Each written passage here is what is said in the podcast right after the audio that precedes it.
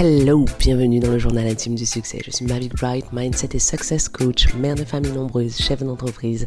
Je t'emmène dans les ups, les downs, les questions, les doutes, les changements, les réflexions que tu auras au fur et à mesure que tu réaliseras ta vision du succès. Ici, tu as le droit d'être indécemment ambitieuse, de pas toujours comprendre ce que tu ressens, mais de kiffer en te réalisant.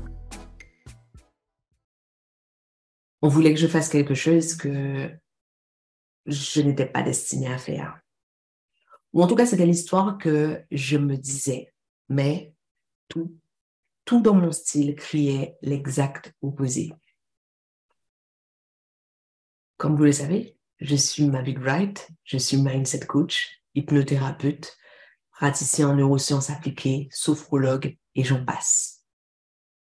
J'ai aujourd'hui le plus gros membership de coaching de groupe en, francophonie et euh, j'aide comme vous le savez, j'ai déjà aidé des milliers et des milliers de femmes à exploser leurs euh, leurs goals les plus wild, les plus crazy. Et en réalité, je me voyais faisant ça, améliorant continuellement mon programme signature, la Nana impériale, euh, améliorant la façon dont j'aide les femmes dans la Nana impériale et réduisant chaque fois le temps dont j'ai besoin pour les amener au résultat qu'elle voulait. Je me voyais faisant ça exclusivement pendant encore des années et des années. Mais un son bizarre venait de, de mes DM, une espèce d'écho que je détestais. Je n'aimais pas toutes ces demandes qu'on me faisait et que j'étais même tentée de considérer comme Alex, que je considérais comme à l'extérieur de mon champ de compétences pire que tout, en fait. J'étais tentée de considérer ces DM comme des sortes d'insultes à mon intelligence. J'étais intelligente, j'étais brillante, j'étais douée en tant que mindset coach. J'étais capable, en travaillant avec vous, de vous faire vous sentir comme une montgolfière. Alors pourquoi? Pourquoi les gens insistaient dans mes DM à me demander des conseils, des recommandations, des astuces au sujet de quelque chose de si frivole que le style, l'apparence, la mode? Je pouvais leur apprendre comment voler vers leurs objectifs les plus fous. Et on était là à me demander, apprends-nous à marcher à quatre pattes plus vite. Parce que c'est ça, en fait. Le style, la mode, l'apparence, tout ça, c'est juste quelque chose de fun, c'est juste quelque chose de superflu, voire de superficiel, n'est-ce pas? Est-ce que tous ces gens étaient sérieux en me faisant toutes ces demandes? Mais cette espèce de litanie, cette espèce de son dans l'écho que je recevais chaque fois que je consultais mes DM était chaque fois plus fort, chaque fois plus insistant. Alors je me suis arrêtée. Je me suis arrêtée et je me suis demandé, est-ce que je suis en train de résister à quelque chose? Et si j'étais en train de résister à quelque chose, pourquoi étais-je en train de résister? Pourquoi est-ce que je résistais? Est-ce que mon ego était en travers de ma route? Est-ce que qu'est-ce que j'étais en train d'essayer de protéger en résistant? Et comme chaque fois qu'on est face à une grande opportunité, évidemment, mon ego, mon était en travers de ma route et il essayait par tous les moyens, à toute force, de me maintenir dans une place, dans un endroit sûr où je savais exactement ce que je faisais. J'étais qui en fait pour me permettre de penser que le style, la mode, c'était frivole. De quel droit? Qui étais-je pour penser que j'étais trop bien? Me parle de style, de mode, d'apparence, pour qui je me prenais. En fait, en faisant ça, j'étais juste une femme, un pur produit de l'histoire. Est-ce que vous savez à quel moment la mode, le style et l'apparence ont commencé à être considérés comme frivoles? Voilà ce que Wikipédia dit. La grande renonciation masculine, c'est ce phénomène historique qui est survenu à la fin du 18e siècle, pendant lequel les hommes de l'Ouest, c'est ça, hein, les, hommes d'Occident, ont cessé d'utiliser des formes raffinées, des finitions brillantes dans, leur, dans leurs vêtements et les ont laissés pour les femmes. À ce moment-là, les hommes ont cessé de s'intéresser à leur apparence et ont considéré que la beauté, l'apparat, devait être laissé avec toute leur frivolité aux femmes. À ce moment-là, c'est devenu frivole. Quand ça n'a plus été la priorité des hommes. OK. OK. Alors, j'avais hérité de la l'idée reçue commune selon laquelle l'apparence était frivole, matérialiste et n'avait pas réellement d'importance. Alors finalement, c'était pas de ma faute que je vois ça comme ça. C'était l'histoire, c'était la société, c'était les autres. Mais tous mes warnings intérieurs n'arrêtaient pas de sonner encore et encore parce que chaque fois qu'on pense que c'est la société, que c'est l'histoire, que ce sont les autres, on se départit simplement de notre responsabilité. Je me départissais de ma responsabilité. Pourquoi avais-je accepté de me cacher derrière l'histoire, derrière la société? Pourquoi? Hmm. Hello, syndrome de l'imposteur. Je t'avais pas reconnu. La vraie raison pour laquelle je résistais est toute simple. Je ne suis pas styliste. Mais c'était pas ça que les gens me demandaient dans mes DM. Non. Les gens ne me demandaient pas d'être leur styliste. Non. Et si je n'avais pas été tellement occupée à essayer d'échapper le sentiment inconfortable que je ressentais en regardant tous ces DM, j'aurais compris que ce n'était pas ce qu'on me demandait, que personne ne me demandait d'être une conseillère en image, que personne ne me demandait de faire semblant d'être une styliste. Personne. En fait, ces femmes qui m'envoyaient des DM voulaient que je les aide à utiliser leur style de façon stratégique pour voler vers leurs objectifs. Comment utiliser leur style pour impacter leur propre cerveau et la perception des autres? En fait, elles étaient en train de me demander, mais comment utiliser leur style pour incarner ce qu'elles sont et dire un message silencieusement. Parce qu'on le sait toutes, la lumière voyage plus vite que le son. Alors notre style parle bien avant qu'on ne le fasse. Et c'est ça. C'était ça que mon style à moi criait. Parce qu'on le sait toutes maintenant.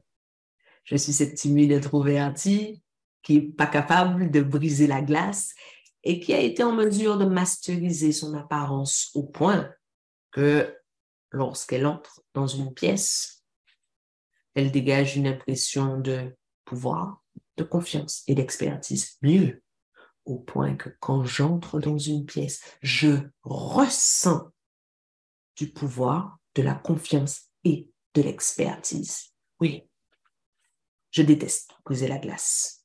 Je n'ai pas à le faire parce que mon style le fait pour moi.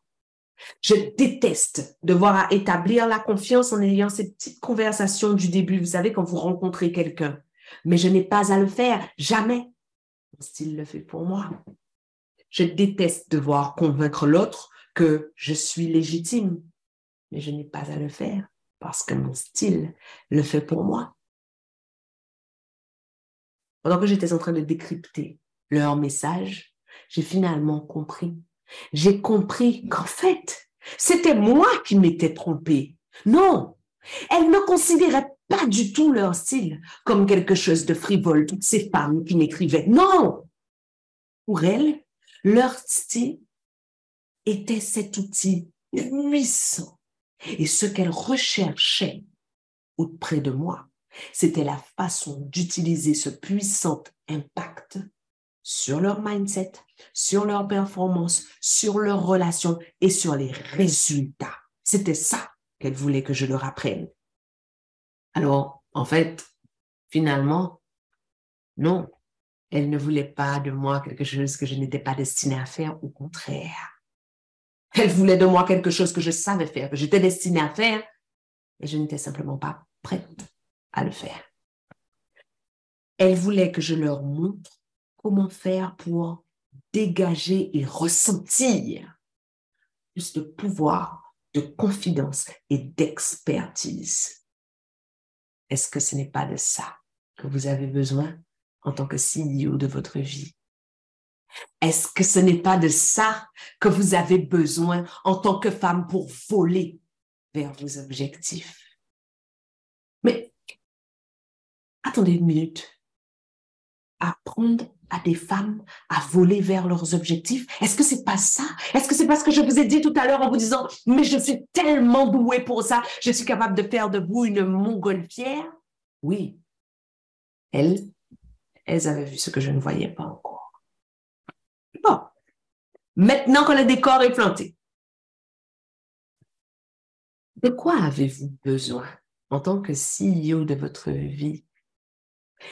Qui devez-vous être pour obtenir les résultats que vous voulez, pour atteindre le niveau de performance que vous voulez? Bon, je ne connais pas particulièrement vos objectifs du moment. Je ne sais pas exactement sur quoi vous travaillez. En revanche, je travaille avec des femmes.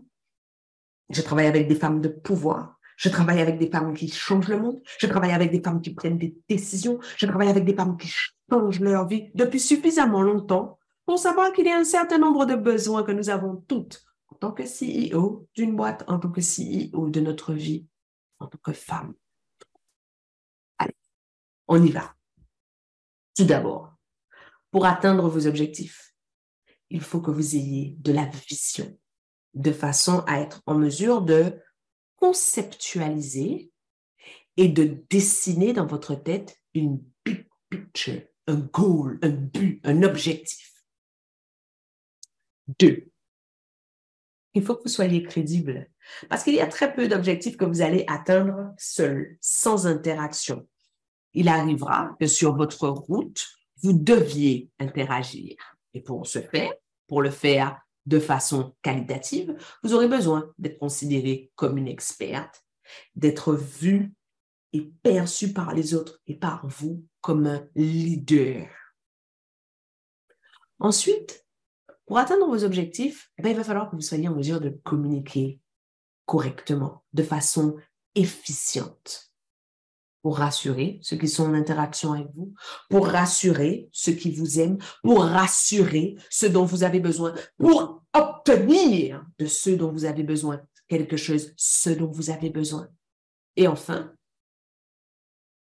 vous avez besoin, non, je n'aurais pas dû dire enfin, c'est l'avant-dernière chose dont vous avez besoin. Vous avez besoin d'être, d'avoir confiance en vous et de dégager une impression de confiance en vous. Et enfin, maintenant c'est la bonne, vous avez besoin d'être vous avez besoin d'être vous pour que ceux avec qui vous interagissez sachent avec qui ils sont en interaction, mais pour que vous-même vous augmentiez votre sentiment d'individualité. Plus vous êtes vous, plus vous vous ressentez, plus vous vous sentez comme unique et n'appartenant pas à X, Y, et plus vous êtes armé pour aller vers ce que vous voulez. Et tout ça, tout ce dont vous avez besoin, là, que je vous ai cité, tout ça peut être fait avec votre style, sans même que vous ayez besoin de dire le moindre mot. C'est ça qu'on appelle, alors je ne sais pas comment ça s'appelle en français, en anglais c'est enclosed euh, cognition, c'est la cognition dans les vêtements. Alors pour la cognition embodied euh, cognition, l'équivalent existe en français, cognition incarnée, l'enclosed cognition, j'ai pas trouvé l'équivalent. Donc il faut juste que vous disiez que c'est la cognition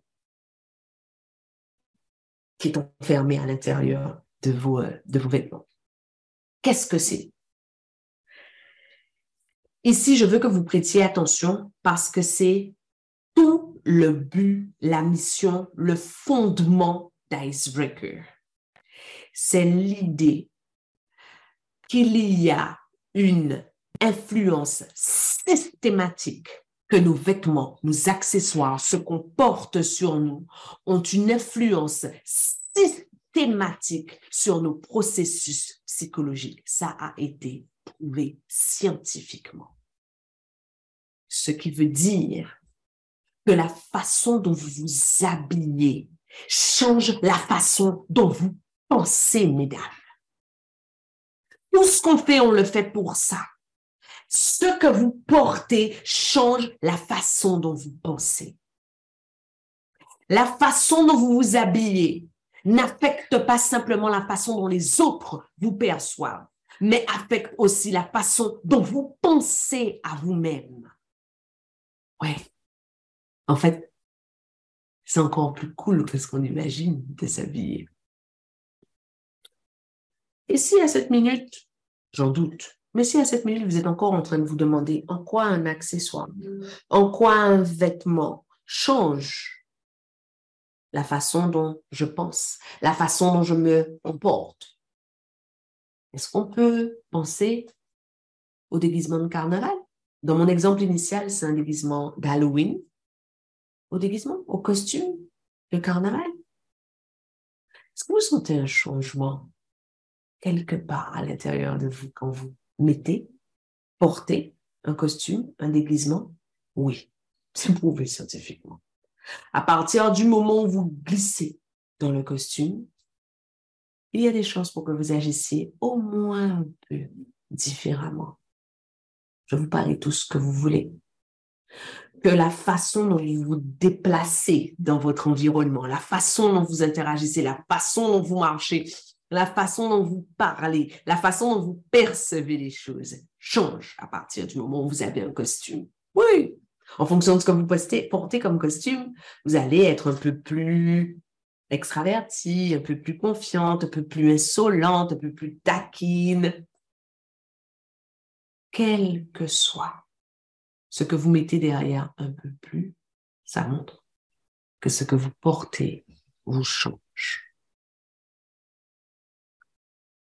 En fait, des scientifiques ont travaillé, ont fait des études pour prouver ce que je vous dis, en l'occurrence, l'impact que les, euh, que les habits ont sur la façon dont on pense, la façon dont on se perçoit, la façon dont les autres nous perçoivent. Deux chercheurs, Adam et Galinsky, ont conduit, ont mené trois études arriver à ce concept. Dans leur première étude, ils avaient deux groupes de participants. Le premier groupe devait mettre une blouse de, laboratoire, alors que les personnes du second groupe devaient rester dans leurs euh, vêtements de tous les jours. Ensuite, on a donné aux participants des tests pour mesurer leur attention. Et ces tests mesuraient non seulement leur attention, mais ils mesuraient particulièrement leur aptitude à déceler des incongruités. Et eh bien, vous savez quoi? Bizarrement, les personnes qui portaient des blouses de laboratoire ont fait moitié moins d'erreurs que les personnes qui portaient des vêtements civils. Je traduis. Ceux qui portaient des vêtements civils ont fait deux fois plus d'erreurs que ceux qui portaient des blouses de laboratoire. Deuxième expérience. Dans la deuxième expérience, Adam et Galinsky ont regroupé trois groupes de participants pour tester euh, l'augmentation voilà, de leur niveau d'attention. Un groupe devait porter des blouses, une blouse de docteur. Un autre groupe devait porter une blouse d'artiste peintre et de le dernier groupe, on leur a juste demandé de regarder les blouses, une blouse qui était sur une, une table en face d'eux avant de commencer. Les blouses de docteur et les blouses de peintre étaient exactement les mêmes blouses. On a simplement dit à un groupe que c'était des blouses de docteur et dit au deuxième groupe que c'était des blouses de, que c'était des blouses de, de peintre chaque groupe a dû faire des quatre tâches de recherche visuelle. Et dans chaque, euh, chacune de ces, de ces tâches, il devait chercher des images identiques. Et une fois qu'ils avaient identifié les images identiques, ils devaient identifier les différences parce qu'elles n'étaient pas réellement identiques. Et ils devaient écrire ces différences aussi rapidement que possible. Les participants qui portaient les blouses de docteur ont trouvé plus de différences que les participants qui portaient des blouses de peintre ou encore que les participants à qui on avait simplement demandé de regarder les blouses. Ça montrait bien que le niveau d'attention d'un des groupes avait augmenté dans la dernière étude. Adam Galinsky voulait découvrir si simplement le fait de regarder quelque chose comme une blouse pouvait affecter nos comportements. Donc, certains participants devaient, euh, excusez-moi, devaient porter ce qui était appelé une blouse de médecin D'autres devaient porter des blouses dont on leur a dit que c'était les, des blouses de peintre, c'est exactement les mêmes blouses. Et les autres devaient regarder simplement la, la blouse pendant toute la session. À la fin, on a demandé aux trois groupes d'écrire un essai au sujet de leur pensée, au sujet, des, un essai sur leur pensée au sujet de la blouse. Ensuite, on a encore utilisé la même technique de recherche visuelle que dans la deuxième expérience. Et une fois de plus, le groupe qui portait les blouses de docteur a montré un niveau d'attention non seulement plus élevé, mais aussi plus soutenu. Mais qu'est-ce qui se passe? Que veulent dire toutes ces, expériences? Qu'est-ce que ça veut dire quand des gens ont des comportements différents alors qu'ils portent le même vêtement, mais qu'on leur dit que ce vêtement est représentatif de professions différentes? Ou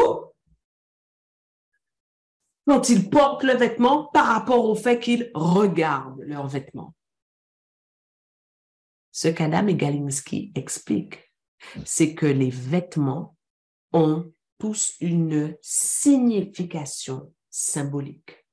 Les vêtements au sens large, donc tout ce que nous portons, maquillage, accessoires dans les cheveux, bijoux, vêtements, sous-vêtements, etc., tout a une symbolique. Et en fait, une fois que vous avez compris que tout à une symbolique, en fait, ils expliquent, ces deux chercheurs, que l'influence de ce que nous portons, l'influence de notre style dépend de la signification de la symbolique que nous accordons à ce que nous portons. Les gens peuvent affecter une signification symbolique un vêtement qu'il porte et ce vêtement aura donc une, un effet mesurable sur eux. Par exemple, les médecins qui portent des blouses sont généralement considérés par autrui comme extrêmement intelligent, extrêmement précis et comme ayant une pensée scientifique. Les artistes sont généralement considérés comme étant créatifs, comme étant des esprits libres. Et en gros, lorsqu'une personne affecte un stéréotype symbolique à un article, à une pièce, à un accessoire, à un habit, et porte cet habit, alors les caractéristiques, forces et ou habilités symbolisées par la pièce semblent se retrouver actuellement de façon mesurable sur l'état psychologique de la personne et sa performance. Qu'est-ce que ça veut dire? En fait, notre style influence systématiquement, c'est ça qu'ils disent dans les résultats de leurs études, systématiquement les processus psychologiques de ceux qui les portent. Et cette influence dépend de la symbolique affectée à ce que nous portons et du fait que nous portions effectivement cette pièce. Je vais vous donner encore quelques exemples de ce qui a été prouvé scientifiquement. Entre autres choses, d'autres études ont prouvé que ce qu'on porte peut augmenter la pensée abstraite, la pensée globale et les aptitudes à la négociation. Les habits ou les pièces accessoires formelles, symboliques, augmentent la pensée abstraite, la pensée globale et les aptitudes à la négociation. Les études prouvent aussi que les vêtements casual, les vêtements décontractés et les couleurs vives augmentent la perception d'être agréable. Vous êtes perçu comme agréable. Il est plus facile pour vous de communiquer, d'interagir, d'entrer en interaction avec les autres quand vous portez des couleurs vives ou quand vous portez quelque chose d'un peu décontracté. Toujours ces mêmes études montrent que 62 à 90% de notre première impression est due aux couleurs que nous portons. Quand des gens se rencontrent pour la première fois, la grande majorité de leur première impression est faite à partir de l'analyse des couleurs qui sont portées. Les études montrent que ceux qui portent des couleurs neutres en permanence ou alors du noir en permanence font en général moins bonne première impression. Les études montrent aussi que ce que nous portons peut faciliter des choix plus sains. On a prouvé que des personnes portant des tenues de sport, lorsqu'elles sont mises dans une situation de tentation culinaire, feront en général de meilleurs choix que les personnes qui ne portent pas de tenue de sport. Les études montrent enfin que notre style peut augmenter notre niveau de confiance en nous, notre niveau de self-estime.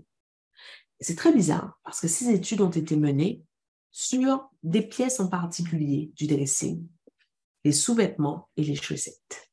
Ouais. Ces deux choses-là permettent d'augmenter notre sentiment de confiance en nous, notre estime de nous-mêmes. Bref, ces pièces, notre style peut donner un sens de, un sentiment d'avoir une plus grande valeur. Donc, c'est bon. On a compris que c'est prouvé scientifiquement.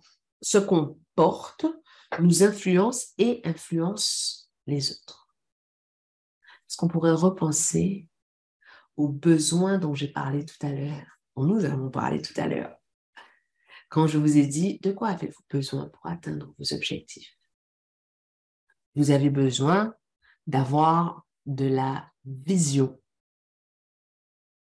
Vous avez aussi besoin d'être vu, perçu comme un expert.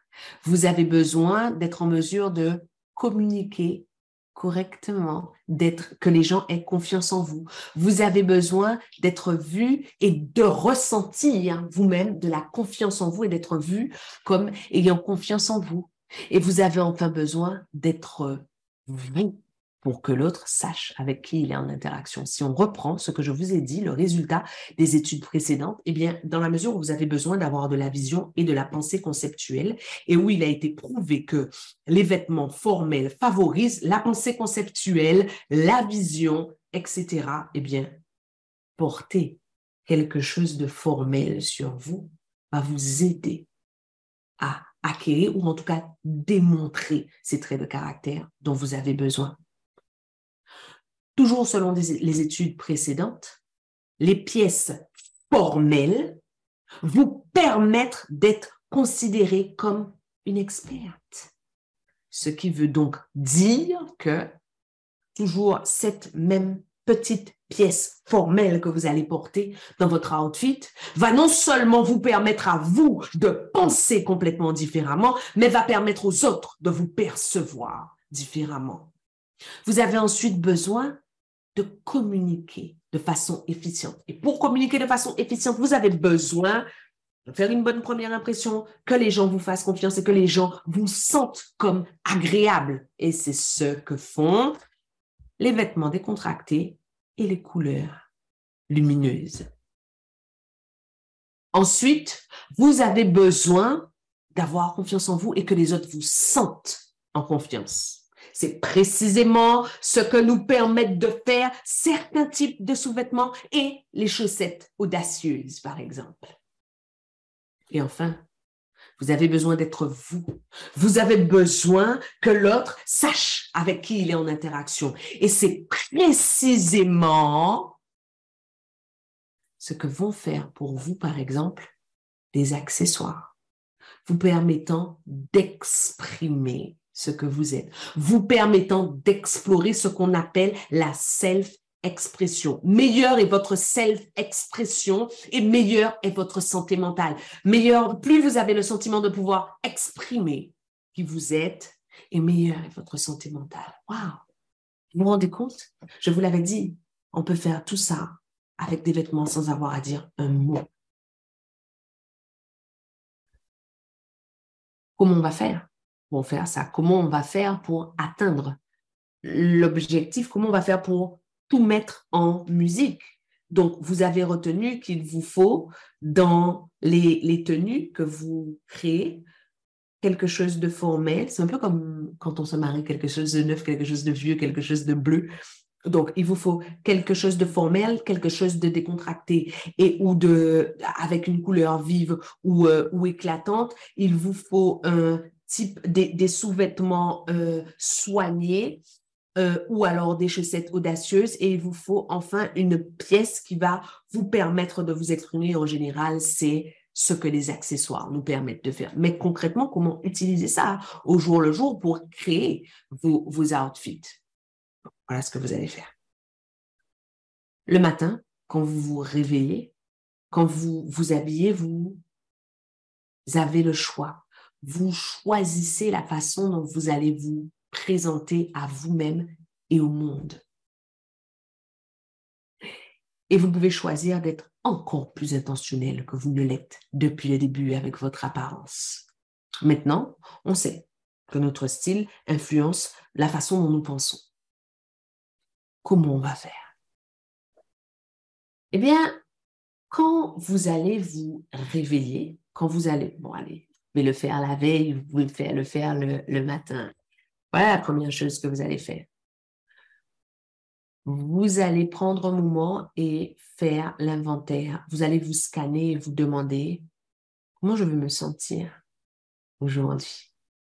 Une fois que vous avez défini l'émotion ou l'adjectif, vous allez, vous êtes à mi-chemin. Cet adjectif, ça peut être euh, amical, euh, audacieuse, confiante, sexy, euh, sophistiquée, euh, dans la retenue, amoureuse, et, etc., etc.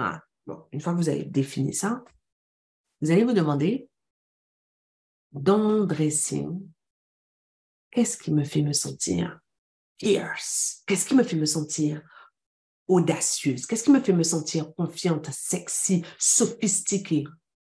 Ou alors, quelle couleur dans mon dressing me fait ressentir ça? Troisième étape. Allez dans votre dressing et regardez, cherchez, cherchez euh, une pièce à l'intérieur de votre dressing. Regardez, cherchez quelque chose que vous avez déjà porté et qui vous donne cette impression.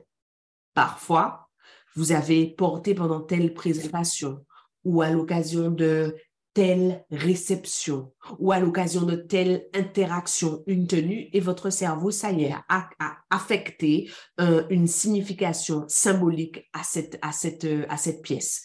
Donc, recherchez ces pièces qui vont vous faire dans lesquelles vous vous êtes déjà senti comme vous voulez vous sentir aujourd'hui. Mais vous pouvez aussi, si vous n'avez pas cette pièce, si vous ne vous êtes jamais senti comme vous voulez vous sentir, aller chercher dans votre dressing cette pièce qui vous fait vous sentir wow, ou cette pièce dont vous vous dites, ouais, si j'étais carrément sexy, aujourd'hui, je j'oserais mettre ça. Ou si j'étais carrément assumée, voilà ce que je porterais.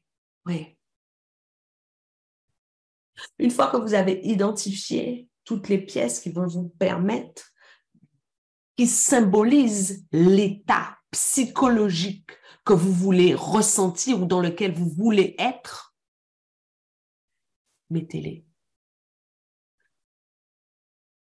allez-y à fond. Vos accessoires, votre make-up, vos cheveux, votre parfum, etc. font partie du jeu. Rappelez-vous juste que désormais, en plus de chercher la zone de confort, la zone de progrès la zone d'excellence dans vos outfits, il va falloir que vous disiez tous les jours, est-ce que j'ai un petit quelque chose de formel? Pour certaines d'entre nous, le petit quelque chose de formel, ça va être un blazer, ça va être une paire d'escarpes, ça va être une paire de mocassins, ça va être un chemisier, ça va être une montre extrêmement formée, ça va être un petit chignon serré avec une raie au milieu, une pièce formelle. Ou changer la façon dont vous pensez, être plus global, avoir de la vision et être perçu comme légitime par l'autre. Ensuite, il va vous falloir quelque chose d'un petit peu décontracté, soit décontracté, soit de couleur vive, soit les deux. Parfois, ça va être plus facile d'aller vers la couleur vive, parfois, ça va être plus facile d'aller vers le décontracté. Cette pièce-là, vous allez l'intégrer à votre outfit parce que c'est celle-là qui va vous permettre d'être perçu comme agréable, qui va donner aux autres envie d'échanger avec vous, qui va donner aux autres le petit chouïa, le petit, la petite chiquenaude dont ils ont besoin pour vous faire confiance. Ensuite, vous allez chercher la pièce qui va vous permettre de vous sentir en confiance. Moi, ce que je considère comme le plus simple, c'est d'avoir toujours des, de bons sous-vêtements, des sous-vêtements qui ont un bon maintien, des sous-vêtements qui soient nets, qui soient propres. Ils ne sont pas obligés d'être sexy. Il faut juste qu'ils soient soignés à votre goût ou alors des chaussettes audacieuses. Si vous êtes suffisamment audacieuse, essayez, ça rate jamais. Et enfin, la dernière pièce, c'est l'élément qui va vous permettre d'incarner votre self-expression. Et c'est en général là que sont de grandes aides les accessoires, le maquillage, le parfum, etc. Tous les jours, si vous êtes stratégique et que vous intégrez ces pièces à vos outfits, alors vous allez changer la façon dont vous pensez. Et en changeant la façon dont vous pensez, vous changerez vos résultats. Si vous intégrez ces pièces à vos outfits tous les jours, vous changerez la façon dont vous êtes perçu. Et en changeant la façon dont vous êtes perçu, vous changerez probablement la nature de la contribution que les uns et les autres seront prêts à vous accorder. Waouh! Mais ne vous y trompez pas.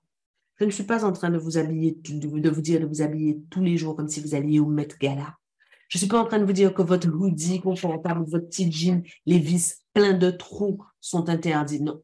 Ce que je vous dis, c'est en fonction de ce que vous voulez faire passer, en fonction de ce que vous voulez faire, en fonction de ce que vous voulez ressentir, trouvez l'équilibre. Votre jean, j'en ai plein.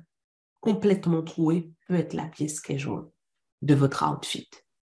Vous pouvez la marier à d'autres choses. Je vous prends un exemple tout simple. Je suis allée voir le spectacle d'Elodie avec un jean, le jean le plus déchiré que j'ai jamais eu de ma vie, et je portais un body transparent et une, et une veste. J'avais la totale.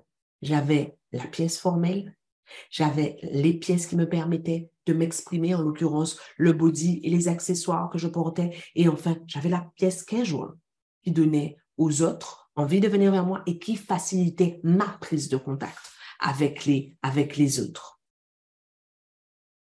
En conclusion, n'oubliez pas que la lumière voyagera toujours plus vite que le son.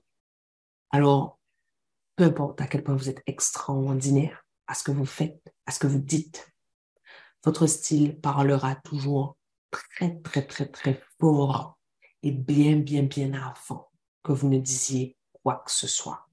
Vous serez toujours vu avant d'être entendu. Vous êtes toujours en train d'envoyer un message et parfois, vous n'aurez pas le temps de corriger le message que vous aurez fait passer dans les huit premières secondes parce que c'est tout ce qu'il nous faut pour nous faire une impression sur autrui. J'y crois pas, c'est déjà terminé, on se laisse là. Merci de m'avoir accordé votre temps.